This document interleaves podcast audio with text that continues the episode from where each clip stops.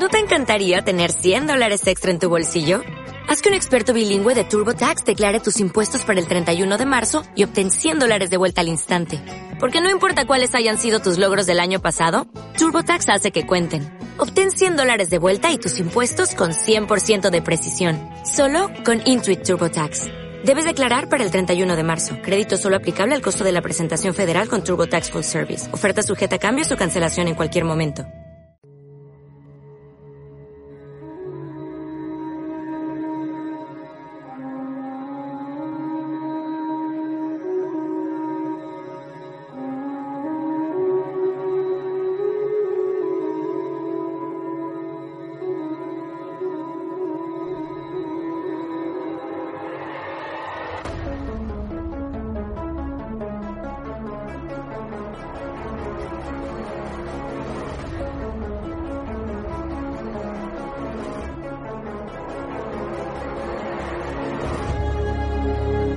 Saberlo todo. Nos da miedo pensar que solo sabemos algo. Pero lo que nos aterra es la certeza de que en realidad no sabemos nada.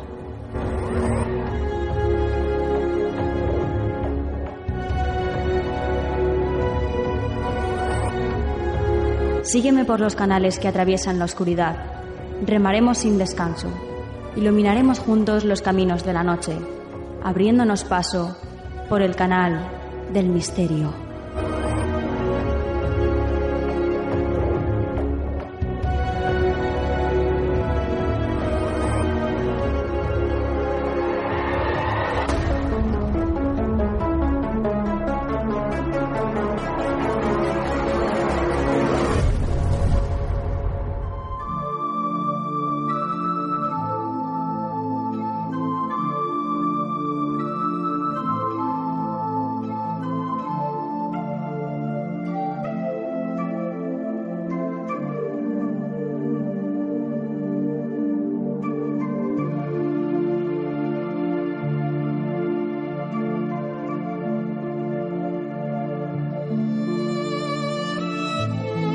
Buenas noches, soy Nuria Mejías y esto es Canal del Misterio. Bueno, pues ya estamos aquí una semana más con la voz ya casi casi curada y con muchísimas ganas de estar con todos vosotros. Gracias por estar ahí, fieles a la cita.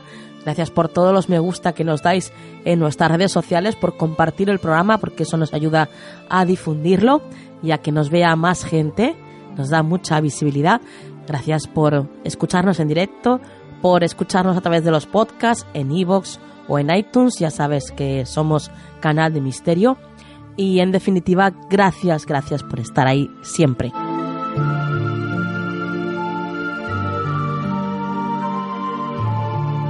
Esta noche comenzamos con una entrevista súper interesante sobre las plantas medicinales y vamos a aprender mucho de la mano de Miguel Mosquera Pans.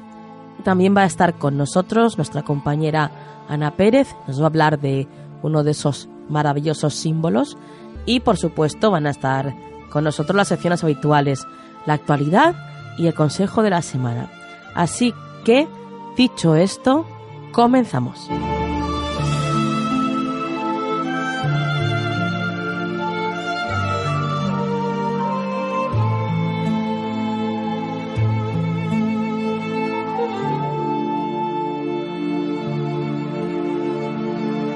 Búscanos en las redes sociales. Estamos en Twitter, Facebook, Google Instagram y Tumblr. Somos Canal del Misterio.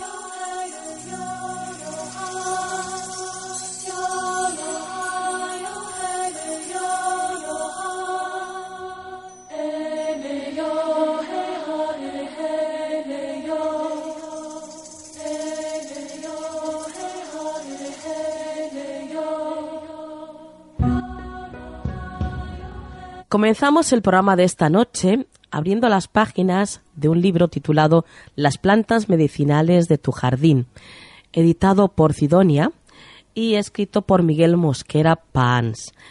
Esta noche, Miguel, que es periodista, escritor, especialista en medicina natural y colaborador de periódicos de España y América, está con nosotros para hablarnos de este maravilloso libro que ha escrito.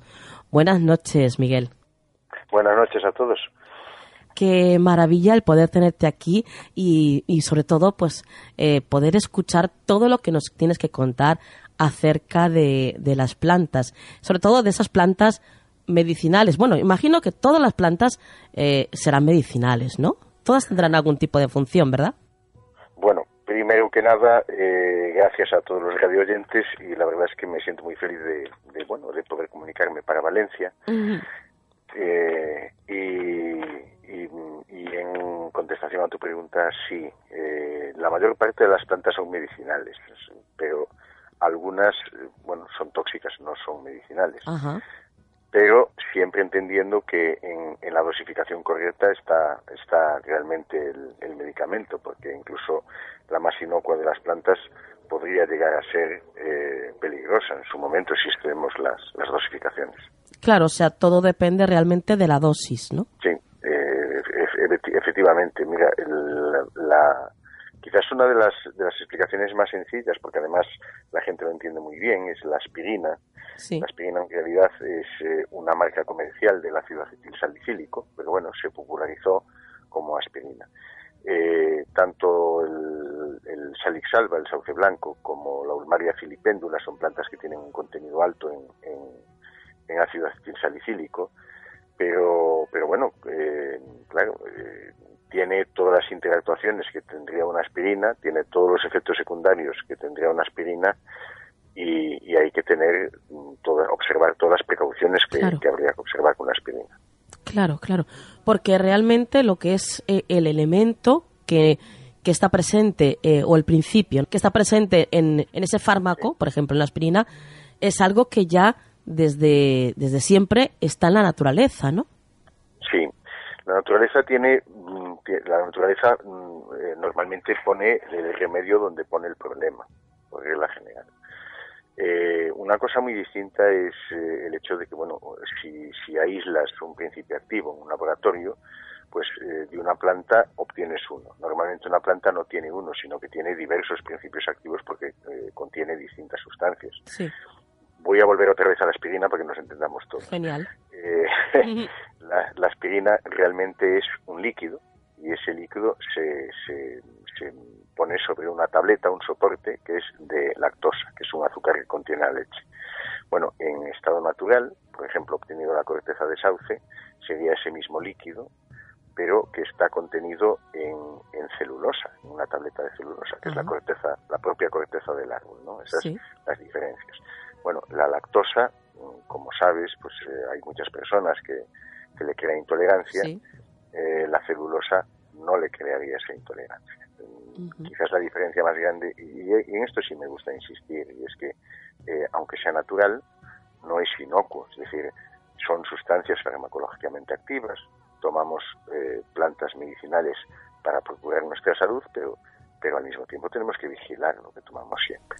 Claro, por eso desde antiguo pues se han utilizado estas plantas medicinales por, por gente que sabía ¿no? y que conocía todas sus, sus propiedades, tanto para, para curar como para todo lo contrario, ¿no?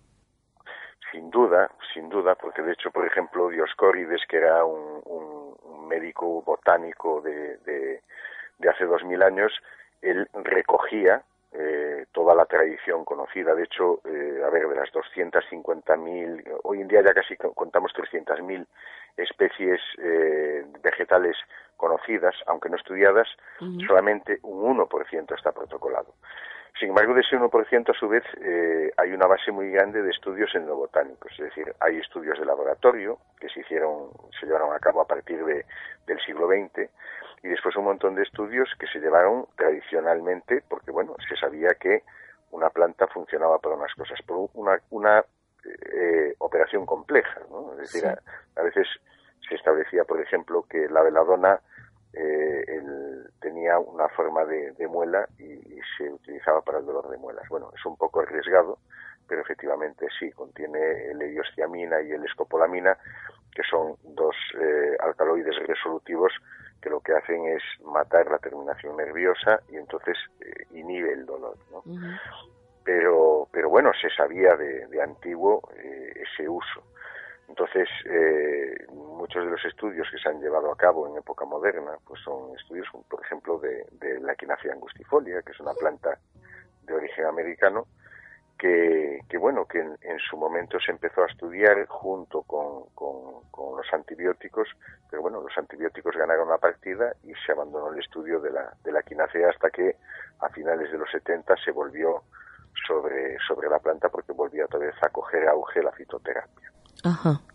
Y mm, de las plantas medicinales, Miguel, em, cuando, se usan, ¿se usan por completo o, se usan a veces solamente algunas partes de la planta?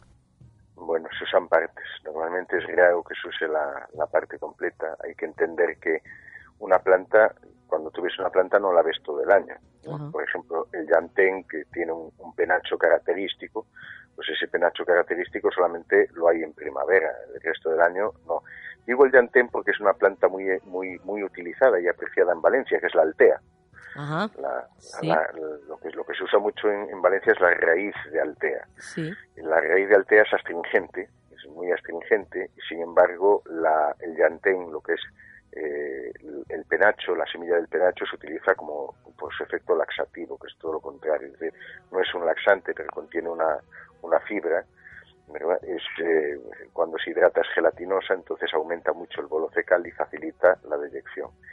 Todo lo contrario de la, de la raíz. Y la hoja eh, se utiliza mucho para, para aliviar problemas de, estómago eh, producidos por un exceso de, ácido clorhídrico, pero también se utiliza para el catarro.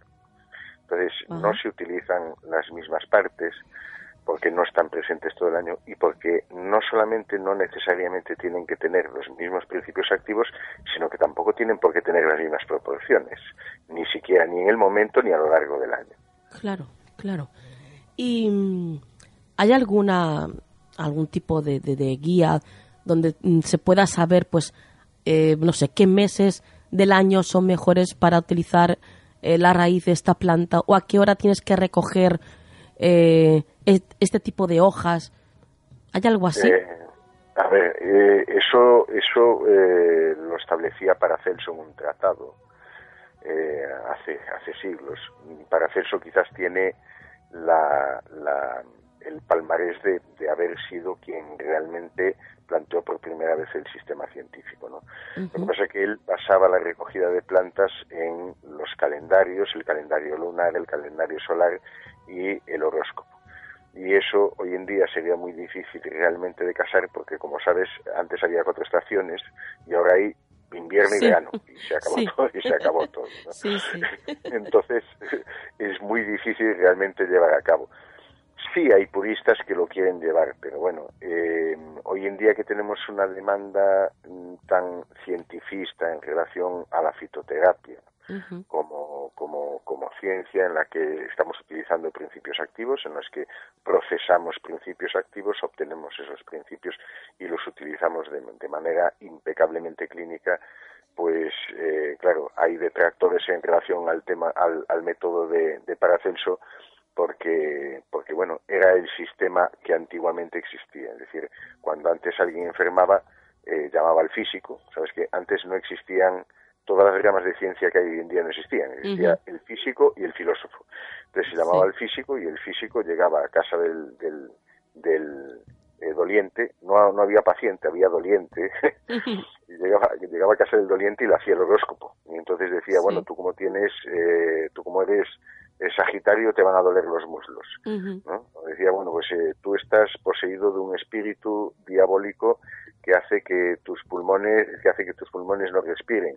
Entonces, aplicaban curiosamente unos principios que, bueno, vistos en retrospectiva, tenían su eficacia. Yo esto lo vi sobre todo en los manuales de medicina del siglo XVII, que era muy curioso.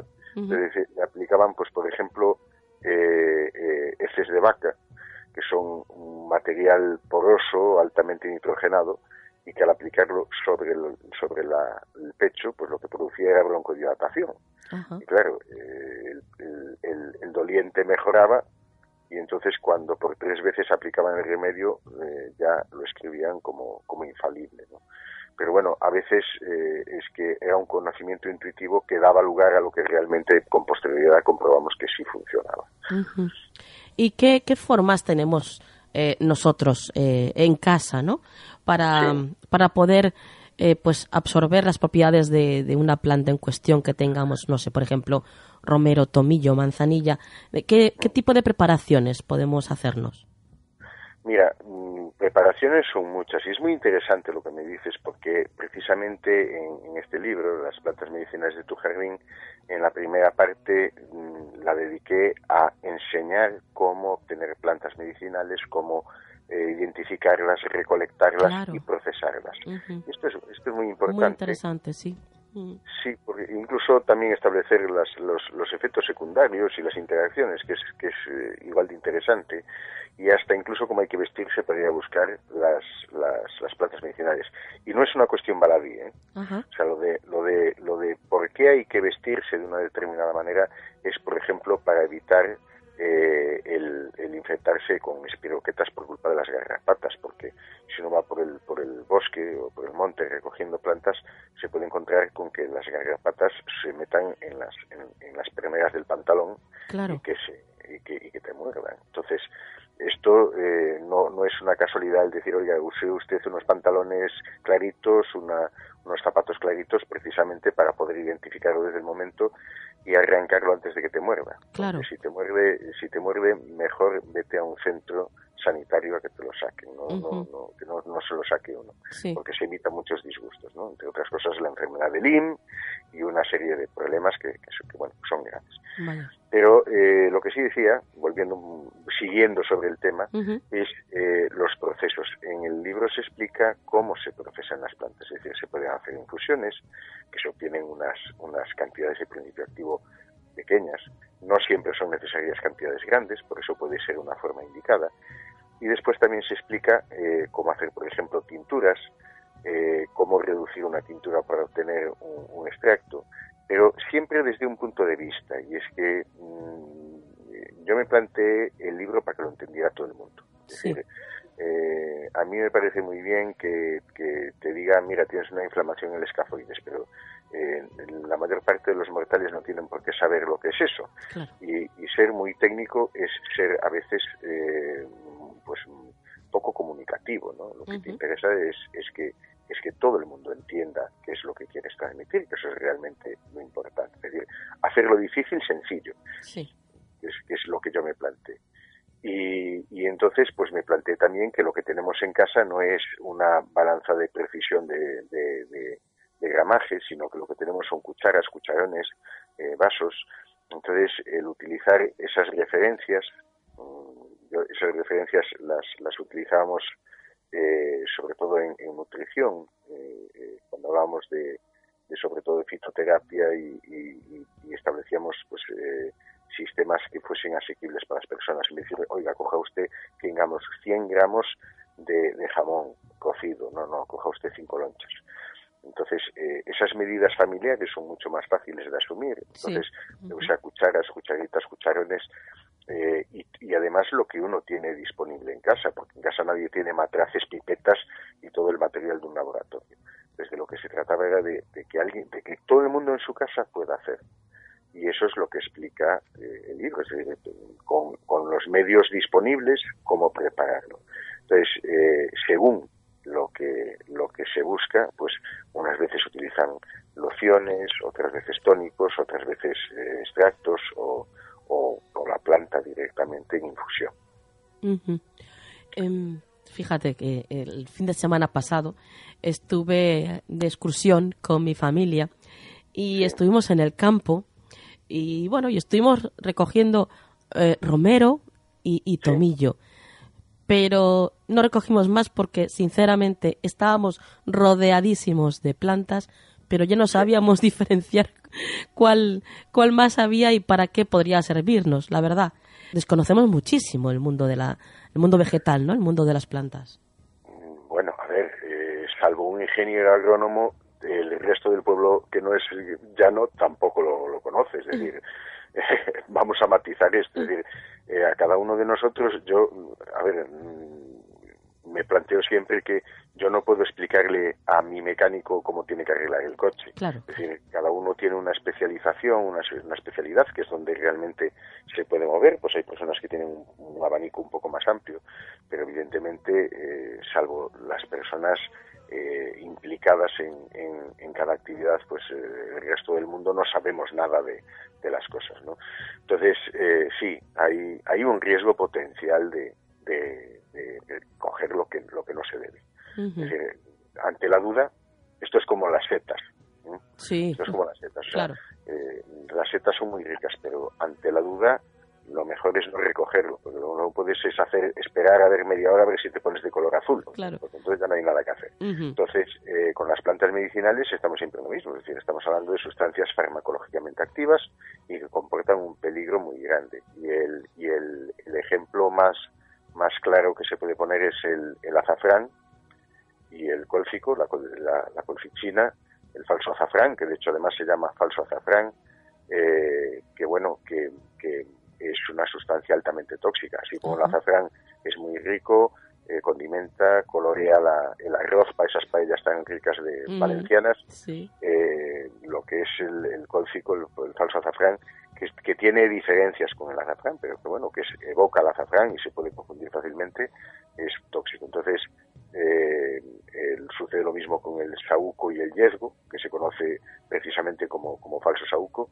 y, y sucede con montones de plantas. Ante la duda, eh, vamos, la cicuta y el perejil. Y la cicuta todo el mundo sabe que es venenosa. Eh, ante la duda, es mejor recoger eh, el romero, que es muy bueno como, como se utilizaba antiguamente en loción para, para oscurecer el pelo, las personas que le salen canas. Eh, se hacía una loción con, con, alcohol, se dejaba macerar en, en, alcohol. Cuando digo alcohol me refiero normalmente a aguardientes. Eh, eh, se dejaba macerar en alcohol y, y, y, después eso iba tiñendo el pelo de gris, las, las canas las tenía de gris que si se hace con agua las tiñe de verde, o sea que ojo. Vaya. Y si se hace con alcohol, si se hace con, con, alcohol de 96 grados también lo tiñe de verde, o sea, tiene que ser aguardiente o, o vodka o, ron o una cosa así, ¿no? Pero pero es mejor eso, recoger la, la, el, el romero, que además eh, sirve como condimento para muchos platos, es bueno para dar fricciones, para dolores musculares, o, el orégano, que es, es un antibiótico natural, sobre todo para las vías respiratorias. Hacen infusiones de, orégano para, para las infecciones de garganta. Está bien, ¿eh? Ah, vaya. Me lo apunto entonces, porque yo estoy últimamente... las, para las infecciones de garganta, pues se hacen infusiones de, orégano y de tomillo. Y de tomillo. Y es mejor no, no recoger lo que, lo que uno no, no, no sabe identificar, claro. Eh, pues que recurra pues a un, a un farmacéutico, a un, a un dietista, a un, a un naturópata, alguien que tenga conocimiento, eh, un fitoterapeuta, alguien que tenga conocimiento sobre las plantas medicinales. ¿Qué plantas nos recomendarías tú, Miguel, para tener en casa y darles pues un uso cotidiano, no? Mm, a ver, yo en principio recomendaría eh, todas las que son eh, eh, aromáticas, es decir, desde el cilantro al perejil, las tendría pues en, un, semillero. Lo que pasa es que el grandísimo problema, el, gran reto que tenemos hoy en día, sobre todo los, que vivimos en, ciudades, pues es que los, las viviendas, los apartamentos son pequeños, eh, no, no hay mucho sitio para, para hacer semilleros, para plantar. Y, y además son por encima hay un problema muy grave y es la contaminación medioambiental, porque en una ciudad hay unos niveles de plomo mayores y se depositan encima de las plantas. Entonces, salvo que sea una zona que esté protegida, que, que no esté directamente al aire libre, pues yo que sé, una, una galería cerrada, un sitio así, pues un semillero que tuviese eh, plantas, pero no, por ejemplo, el romero, que está muy bien, pero el romero es una mata, entonces eh, su matorral es demasiado grande, y crece, es problemático. Pero, por ejemplo, ya digo, el cilantro, el, perejil, eh, plantas que sean pequeñas, pero que, bueno, que sea fácil tener en una maceta, incluso eh, teniéndolas como ornamentales, porque hay muchas plantas que, en mucha ocasión fue, fue ornamental antes de consumo. Y así, por ejemplo, eh, como un, unos pequeños primeros auxilios, ¿no? Para una pequeña quemadura, evidentemente. Mm, Eh, Mira, sí. ¿qué, qué, qué nos recomiendas? Mira, para una quemadura, eh, en principio lo que recomendaría es, es, es todo un proceso, pero lo primero que recomendaría es, si no hay herida abierta, es decir, si no hay abrasión, Sí. lo mejor que se puede hacer es eh, colocar, pues por ejemplo, está uno cocinando y le salta el aceite a un dedo o, o, o al anverso de la mano. Bueno, pues entonces lo mejor que se puede hacer es, si no hay herida abierta y nada, es colocar durante dos o tres minutos la mano dentro de sal. De sal. gruesa, la sal que está cocinando, sí. Sí. Porque eso lo que evita es que salga una ampolla. Ajá. Porque realmente el- la, la ampolla, el problema que tiene es que si estalla, la piel queda al descubierto y la piel es un órgano que lo que hace es protegernos, tanto manteniendo la temperatura como evitando que se produzcan infecciones. Entonces, uno de los primeros riesgos que se exhortan es precisamente eh, que se produzca eh, una ampolla y que se rompa la piel. Eh, esto es en caso de que no haya herida, porque como haya herida hay que ser muy valiente para hacer eso. ¿no? Claro, sí, sí. sal, hay que, hay que, hay que Sí, sí. después, una de las plantas que son muy útiles para, para las quemaduras es la caléndula, maravilla.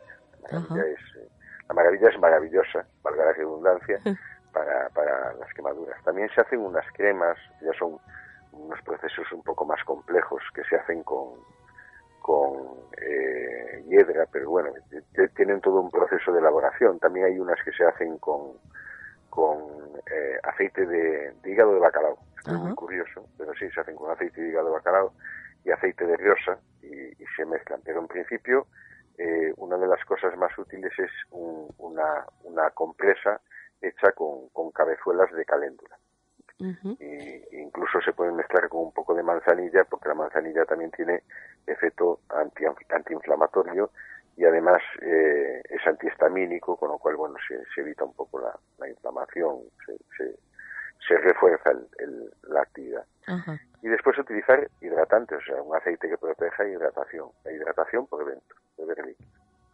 ¿Y, ¿Y el aloe vera?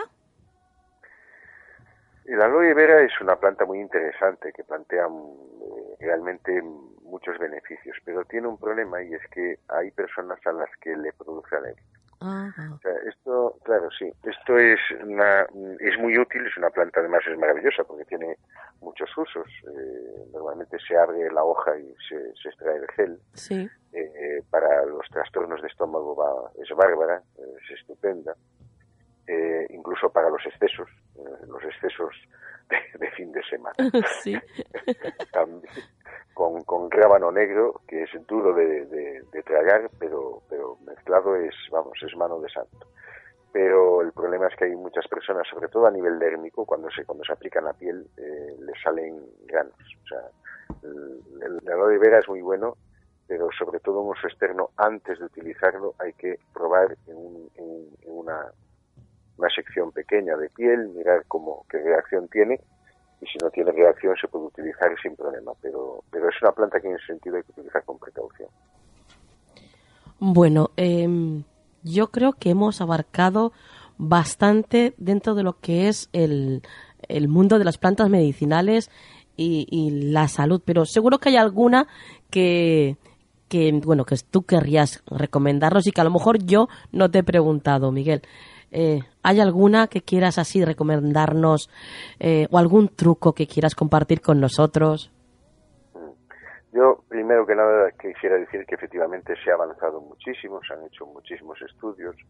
Eh, quizás una de las plantas que se ha estudiado mucho es la Arpagophyta procumbens, que, que bueno, hay incluso estudios comparativos con, con nolotil, con, con eh, ibuprofeno, con paracetamol, que la verdad es que con resultados impresionantes. ¿no? Quizás lo triste que nos encontramos muchas veces es la protección de, de las plantas medicinales, la protección de los profesionales de, de, de la fitoterapia, Uh -huh. que bueno, eh, viven un poco en, en, en, en, Alvis, en un mundo en el que ni sí ni no. El, el último gran ataque fue por parte de, de del ministro de, de, universidades, Pedro Duque, sí, una sí, cosa, sí. que hizo una cosa muy rara, Uh -huh. porque porque bueno, las universidades españolas han hecho un esfuerzo muy grande en dar formación de, en, relación a, las terapias alternativas y, ha dejado a las universidades con los pantalones bajados, ha dicho que todo lo que hicieron no valía, no, no tenía valor ninguno, es decir, en una muestra de que bueno, que es un señor que está muy bien en la luna, Correcto. Que, bueno que aquí no sabe muy bien de lo que está hablando no pero bueno eh, es un riesgo que tenemos eh, y además la democracia es así y nos demuestra que cualquiera puede ser ministro. Pero bueno las cosas por desgracia son así.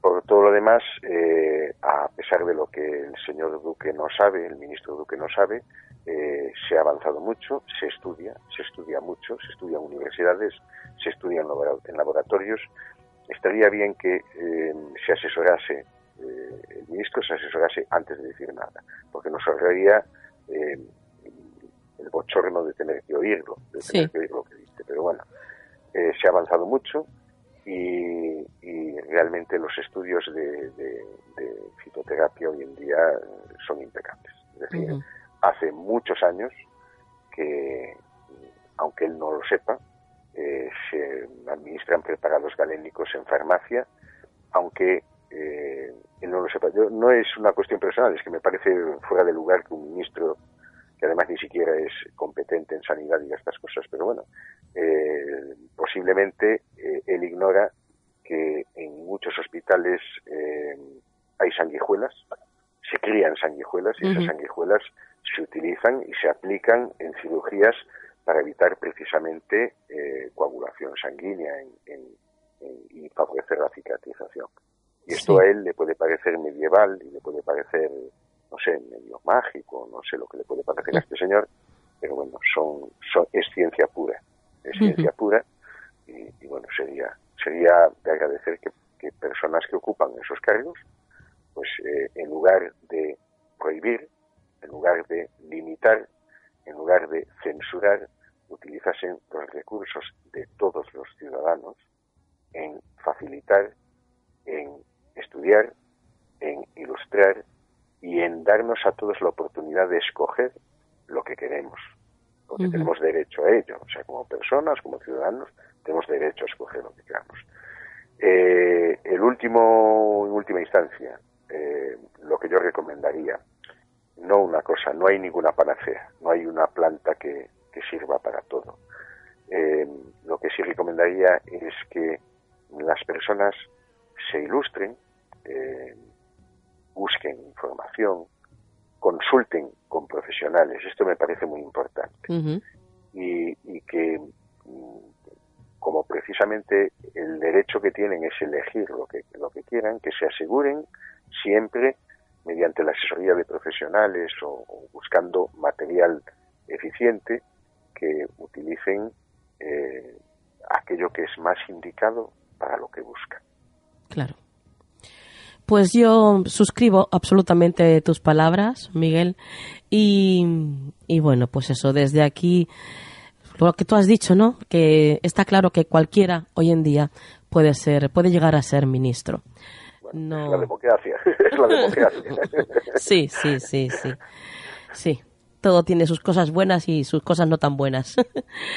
eh, Miguel, ¿algún dato, alguna vía de contacto para todos aquellos que quieran pues eh, saber más de ti, seguirte la pista?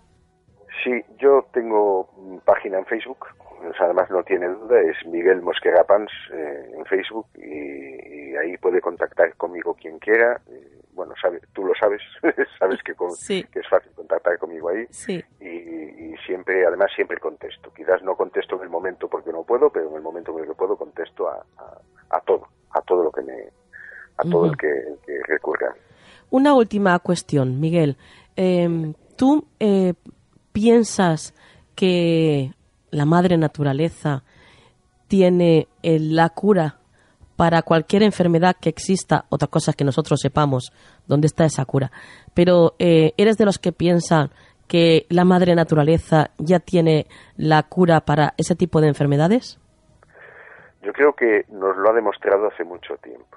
Eh, quizás lo que pasa es que todavía no hemos acabado de entender que todo, o sea, la, salud y la enfermedad realmente está dentro de nosotros mismos. y, y, por suerte o desgracia no existe un botón, que es lo que le gustaría a muchos, por suerte o desgracia no existe un botón que pueda controlar eh, toda la naturaleza humana. Pero eh, a medida que vamos avanzando en el conocimiento nos damos cuenta que, bueno, que eh, yo podría evocar en este momento, por, ejemplo, las enfermedades psicosomáticas que tienen un origen psicológico, un origen psíquico, es decir, que, afectan físicamente, sí, desde luego. Que la actitud que tengamos ante las cosas eh, eh, modifica nuestra realidad. Que creamos la realidad que vivimos, claro que la creamos. Estamos expuestos a un montón de, situaciones porque nosotros mismos las creamos, sí. Yo creo que a Madre Naturaleza le pasa como a Dios, que le echan la culpa de demasiadas cosas, cuando en realidad quienes, quienes eh, hacemos y deshacemos somos cada uno de nosotros y que esas respuestas están dentro de cada uno de nosotros. Otra cosa es que sea fácil dar con ella. sí, claro. Eso es otra cosa, sí. bueno, pues Miguel, lo vamos a dejar aquí. Y a vosotros, queridos misteriosos, recordaros, el libro se titula Las plantas medicinales de tu jardín. Está editado por Sidonia, una editorial además solidaria. Y está escrito por Miguel Mosquera Pans, que esta noche ha sido tan amable de estar con nosotros y compartir su sabiduría con todos nosotros. Miguel, un placer. Mm, ha sido un placer para mí también. Os doy las gracias por, permitirme participar en vuestro programa y un saludo y un abrazo muy grande a esa tierra mítica que es Valencia. Aquí te esperamos, ya sabes, con los brazos abiertos. Muchas gracias.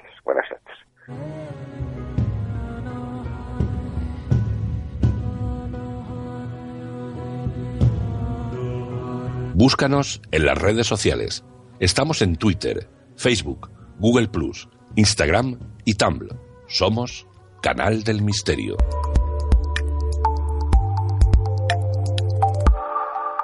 Actualidad en Canal del Misterio.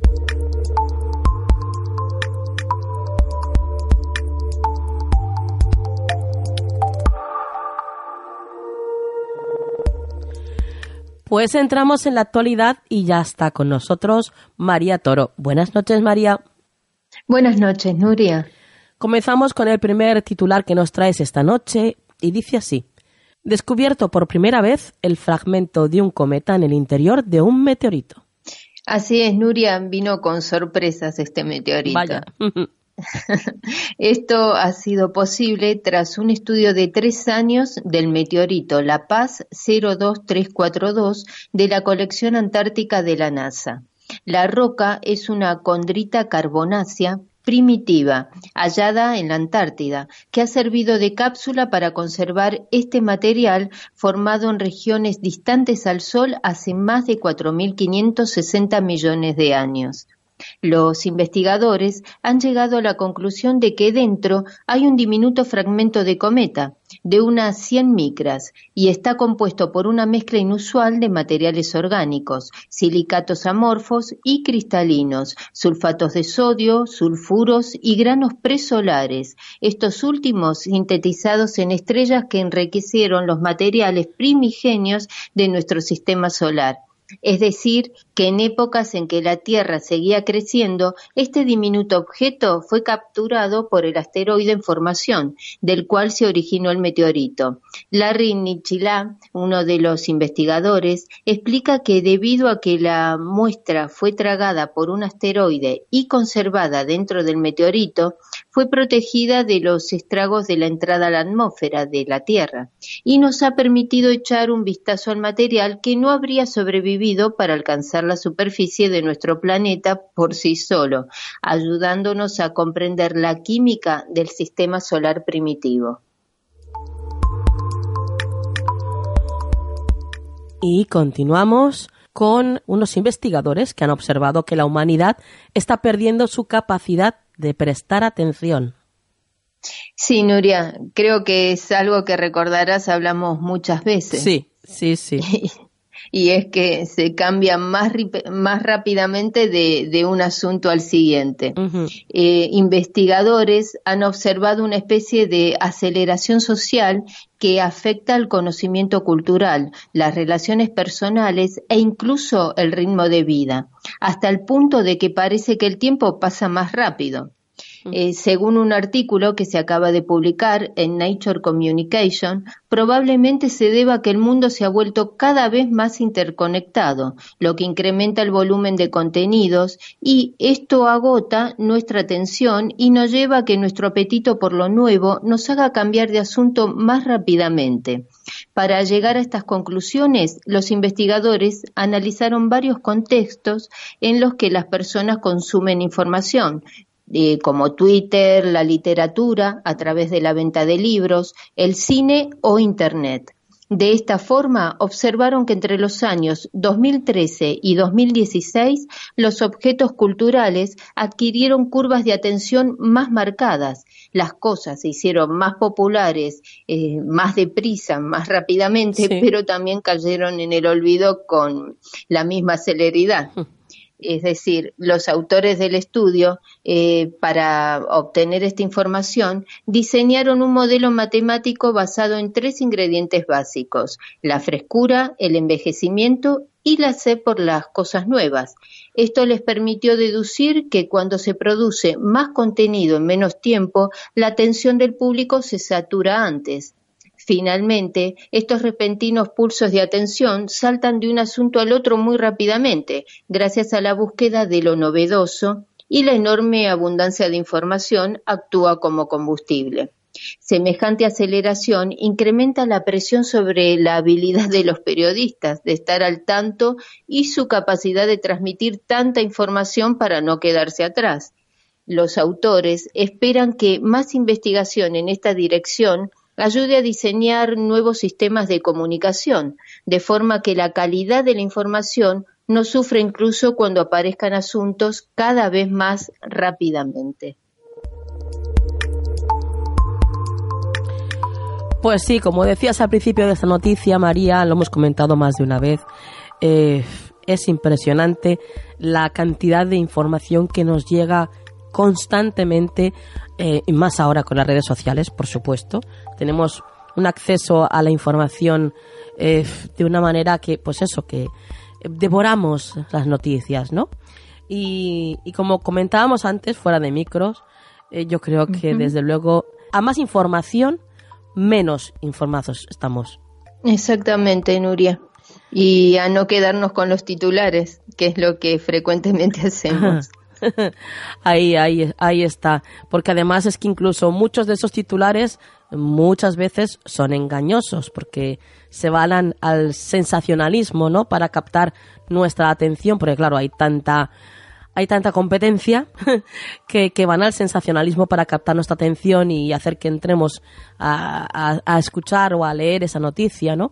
Y sin embargo, pues después no tiene nada que ver el titular con lo que es el contenido del artículo. Pero, Exactamente, Nuria. Pero bueno, bueno. Eh, desde aquí, desde luego, vamos a romper una lanza por la lectura, que es lo que tiene que, que hacerse ¿eh? para estar bien informados. Hay que leer mucho o, eh, bueno, pues el que quiera escuchar las noticias, pues que las escuche, pero desde luego que no se quede con el titular y ya está. ¿No crees, María? Exactamente, es lo que no tenemos que hacer, quedarnos con una sola eh, vía de información sobre todo, escuchar varias y sacar nuestras propias conclusiones también. Exacto, exacto. Bueno, compañera, tu vía de contacto. Sí, os dejo mi Twitter que es arroba María Torodiana. Hasta la próxima. Hasta la próxima, Nuria.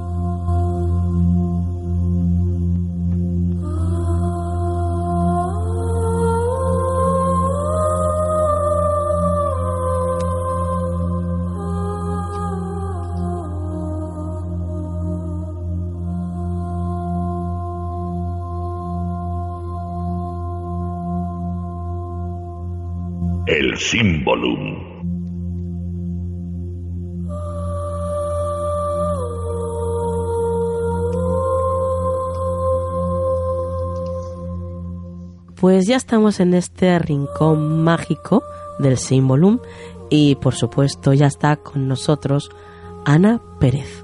Buenas noches, Ana. Buenas noches, Nuria. ¿Qué ah, tal? Qué bien, qué bien que estás aquí una noche más con nosotros. Y yo, bueno, yo ya estoy dispuesta a aprender pues todo lo que tengas que contarnos sobre el símbolo que nos traes esta noche. Tú ya sabes que estoy encantadísima de estar con tus oyentes, de estar contigo. Y bueno, sí, el símbolo de hoy es bastante curioso. ¿Cuál es? Es el triángulo. Pues vamos allá. Os comento. Eh, con el triángulo estamos ante la primera figura geométrica que se puede dibujar usando solamente tres líneas rectas de todos los símbolos geométricos de cualquier civilización y cultura es uno de los más poderosos y versátiles eh, y está asociado con el número 3, expresando divinidad y representando a conceptos que están formados por tres componentes, Nuria. Todo el universo es tripartito. Todo está dividido en tres. Y de ahí derivan el resto de las cosas. El hombre, por ejemplo, está dividido en cuerpo, mente y alma. El ciclo de la vida está comprendido por tres estados, como son nacimiento, vida y muerte. También en la física, con sus tres estados de la materia, como son Nuria, líquido, sólido y gaseoso.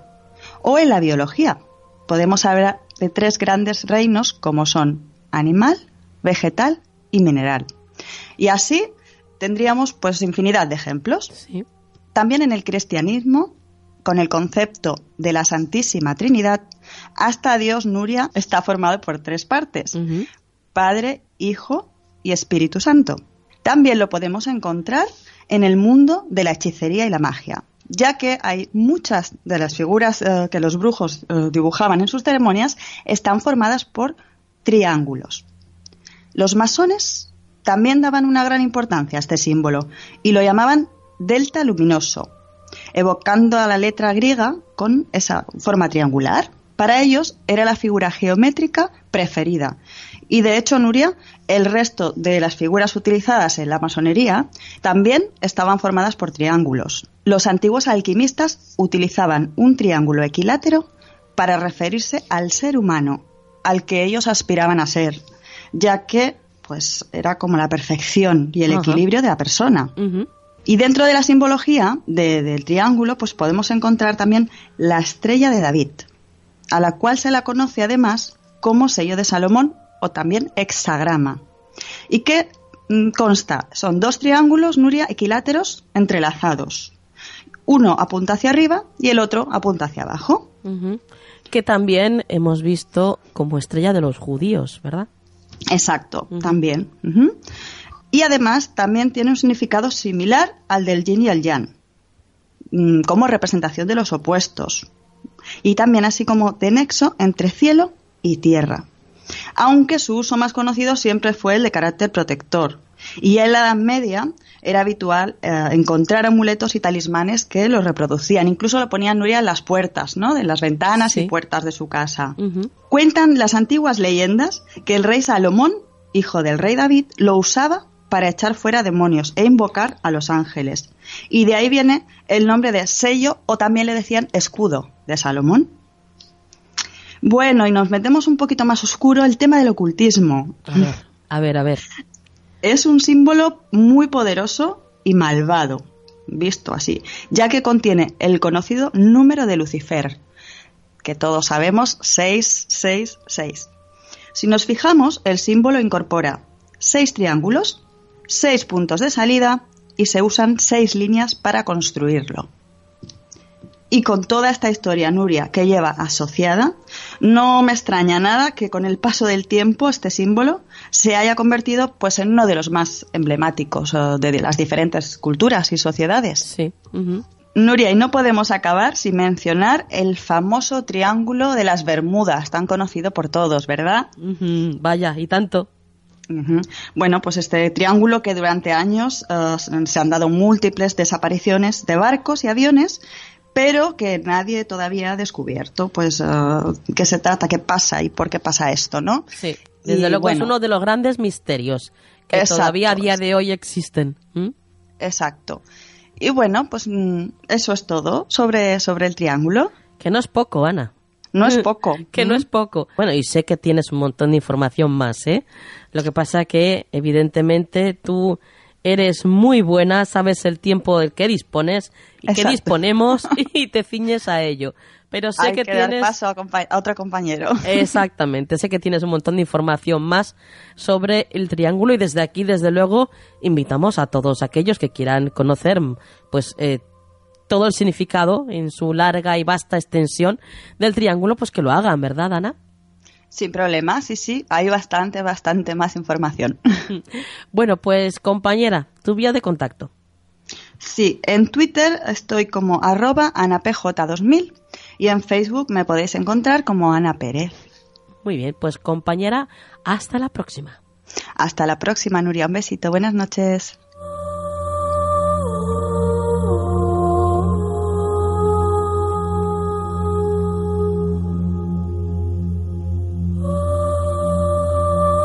Búscanos en las redes sociales. Estamos en Twitter, Facebook, Google Instagram y Tumblr. Somos Canal del Misterio.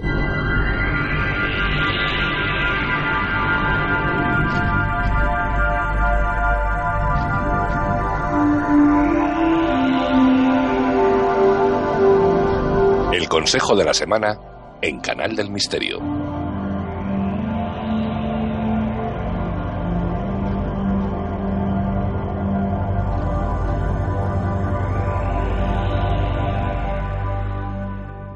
Pues ya acabando casi casi el programa de esta noche, nos encontramos ya con Juan Perdomo. Buenas noches, Juan. Muy buenas noches, Nuria, encantado de saludarte. Bueno, compañero, a ver qué, qué es lo que nos dicen tus cartas para esta semana que viene, porque la verdad es que llevamos una racha así un poco rara, ¿verdad?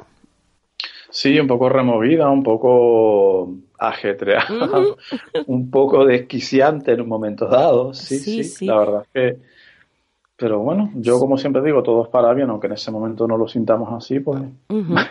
Sobre todo, fíjate, fíjate, Juan, que sobre todo hay mucha gente que, que tengo pues muy cerca de mí, a mi alrededor, que, que hablan mucho en estas últimas semanas del desapego, del tener que soltar cosas y lo difícil que ah, es en muchas, en muchas ocasiones. Ajá, que le resulta difícil llevar el desapego a cabo. Sí, da pues igual que sea desapego de, de, circunstancias, de lugares, de personas, me da igual, ¿eh? Pero practicar el desapego. Sí, la, la emoción es la misma, ¿eh? Quiero decirte, el trabajo es el mismo, sea lo que sea, una relación personal, un trabajo, una casa, Sí, es cierto. Eh, hombre, yo entiendo que, claro, son retos que nos ponen y siempre aquello de lo que te desapegas en verdad es como una liberación y en verdad es como, como cuando haces sitio en casa y renuevas y limpias, ¿no? Para poder poner cosas nuevas o simplemente por tener un espacio más limpio, más diáfano. Pues con esto pasa lo mismo. Pero sí es verdad, hay gente que, la verdad, yo nunca he sentido que ese sea mi reto porque a mí el desapego pues siempre lo digo, se me da muy bien. Sí. Al, menos hasta el día de hoy, oye, y voy mañana. Pero entiendo que, claro, cada uno tiene sus retos, como digo, y debe de ser complicado. Sí. De todas formas, es muy humano, ¿eh? O sea, yo también me encuentro mucho, incluso en, mi trabajo, y sí, me encuentro mucho con eso, gente que le cuesta muchísimo. Pues yo, sobre todo, estas dos últimas semanas, hay muchísima gente que, de una forma o de otra, siempre al final, cuando hablas con ellos, Mm, llegas al, mismo punto, ¿sabes? A, que deben de practicar el desapego de alguna forma en su vida. Y yo no sé que si será algo de, no sé cómo estarán los astros en estos momentos, pero probablemente sea también algo que tenga que ver con, con alguna conjunción cósmica. Pues seguro, seguro todo ayuda, todo influye, ¿no? Y desde luego aquí abajo estamos bastante influenciados por ello allá arriba. Sí, sí, sí. Supongo que debe de ser eso y, bueno, pero al menos el ser conscientes también ya es un gran paso, ¿eh? muchas veces la gente sufre mucho por eso, ¿no? Porque no somos ni conscientes de que tenemos que llevar a cabo ese desapego. Luego ya llevarlo a cabo, pues es otro cantar. Pero al menos ya has dado un gran paso que es la conciencia, ¿no?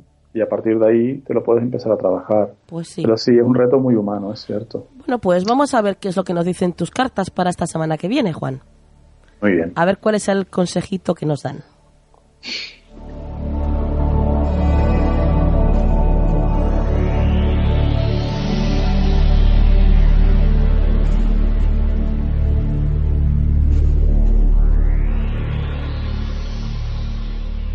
Dinos, Juan. Pues hombre, Nuria, aquí van a pensar que estamos compinchados o algo, porque yo quiero creer que ya la semana próxima vamos a hablar de otras cosas, ¿vale? Pero esta semana esta semana nos ha tocado aquí un 5 de copas, ¿vale? Entonces fíjate qué relación tiene este 5 de copas con lo que estábamos hablando hace un momento. Porque el 5 de copas es una carta de mucho sufrimiento por apego, justamente, o por no aceptar un final. Y es una carta que nos lleva a, a, plantearnos eso. Hay cosas que tienen que acabar o no puedes ir pendiente de aquello que ya se acabó. Eh, tienes que poner el enfoque en lo que tienes y no en lo que no tienes. El 5 de copas es una carta de una pérdida, pero como quizás más psicológica que emocional, dicho de alguna manera, ¿vale? Sí. El reto esta semana, el consejo esta semana, Nuria, es quitarnos del medio todo lo que no nos sea útil a ese nivel, a nivel de sufrimiento mental. Es decir, intentar empezar a cortar lazos, probablemente porque ya hemos hecho ese desapego o ya estamos en vías de hacerlo, un poco lo que tú decías, pero ahora estamos en la etapa, o podemos entrar esta semana en la etapa de sufrir por eso. Es decir, lo echo de menos, igual no fue una buena decisión, eh, esto no tenía que haberme pasado. Evitar ese tipo de pensamientos muy negativos, muy tóxicos, que lo que hacen es bloquearnos el camino. Cinco de copas es una carta que habla mucho, Nuria, de la gente que, lo que digo, valora, o sea, se enfoca en lo que perdió, pero no se enfoca en lo que tiene. Sí. En lo que tiene a día de hoy o lo que puede tener, en lo que puede ganar, ¿vale? Es como, miro lo que, lo que he perdido, pero no miro lo que, como digo, lo que sí conservo. Entonces, como consejo esta semana, pues rematar ese desapego, está clarísimo, Nuria. Hoy ya te dijo, el consejo casi que lo has dado tú más que yo. Vaya. no, no, es que, lo, que lo que tengo claro es que tus cartas tienen, vamos, mm, tienen una capacidad de audición impresionante. Parece que nos escuchan. Digo, Estaban ahí al quite. ¿eh? ¡Qué barbaridad! no, se les, escapa una. Entonces, lo que lo que digo, esta semana, Nuria, trabajarnos ese, posiblemente como punto y final. Es decir, por eso digo, seguro, estoy convencido ¿eh? de que la semana próxima o la sucesiva vamos a ver como más luminosidad, más justamente la recompensa de este pequeño momento que estamos pasando ahora, ¿vale? Porque cinco de, copas, cinco de copas, perdón, ya digo, hace mucha referencia, se acabó y se acabó. Sí. O sea, es que no hay más. no, no, puedes arrastrar por un cadáver porque huele fatal. Tienes que enterrar el cadáver, honrarlo. Cuando algo está tan mm. sumamente desgastado que ya no se puede consumir más de eso, ¿no? Y tienes que... Que, que pues, Aceptarlo. claro, efectivamente. Aceptar lo que eso es así, que es lo que puede que más nos cueste. Pero sobre todo, fíjate lo que te digo, Nuria, que tenemos cosas a cambio. Es decir, que no nos enfoquemos, tenemos derecho a pasarlo mal en un momento dado, tenemos derecho a sentirnos mal, somos humanos, pero que no nos quedemos en eso, porque es la el consejo, insisto, es eso, subraya eso, esa carta subraya eso. No te quedes en eso, valora lo que sí tienes, ¿no?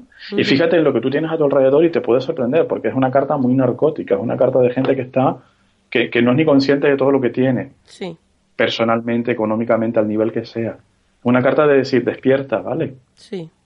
Y valora. Entonces, ese es el consejo de esta semana, Nuria. Muy bien, pues lo dejamos aquí entonces, Juan. La verdad es que... ¿Mm? Es impresionante, es impresionante. Nos deja sin palabras. Sí, esa es la verdad. bueno, pues Juan, tus vías de contacto. Claro que sí, nuestro correo electrónico que es farotarot.gmail.com y nuestra cuenta en Twitter y en Skype que es farotarot. Ahí estamos. Perfecto. Pues hasta la semana que viene, Juan. Hasta la próxima semana, Nuria. Un abrazo grande.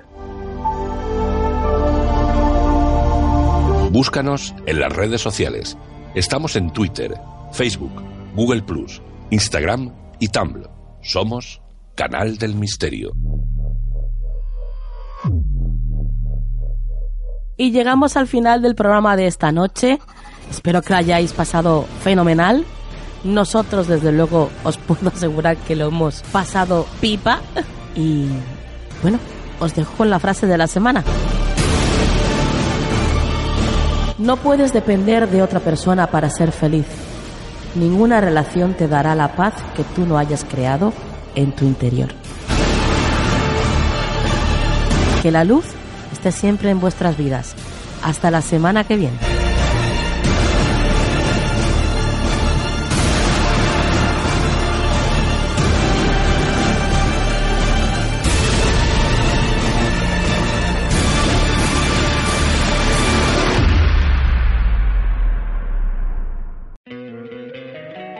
Encantaría tener 100 dólares extra en tu bolsillo?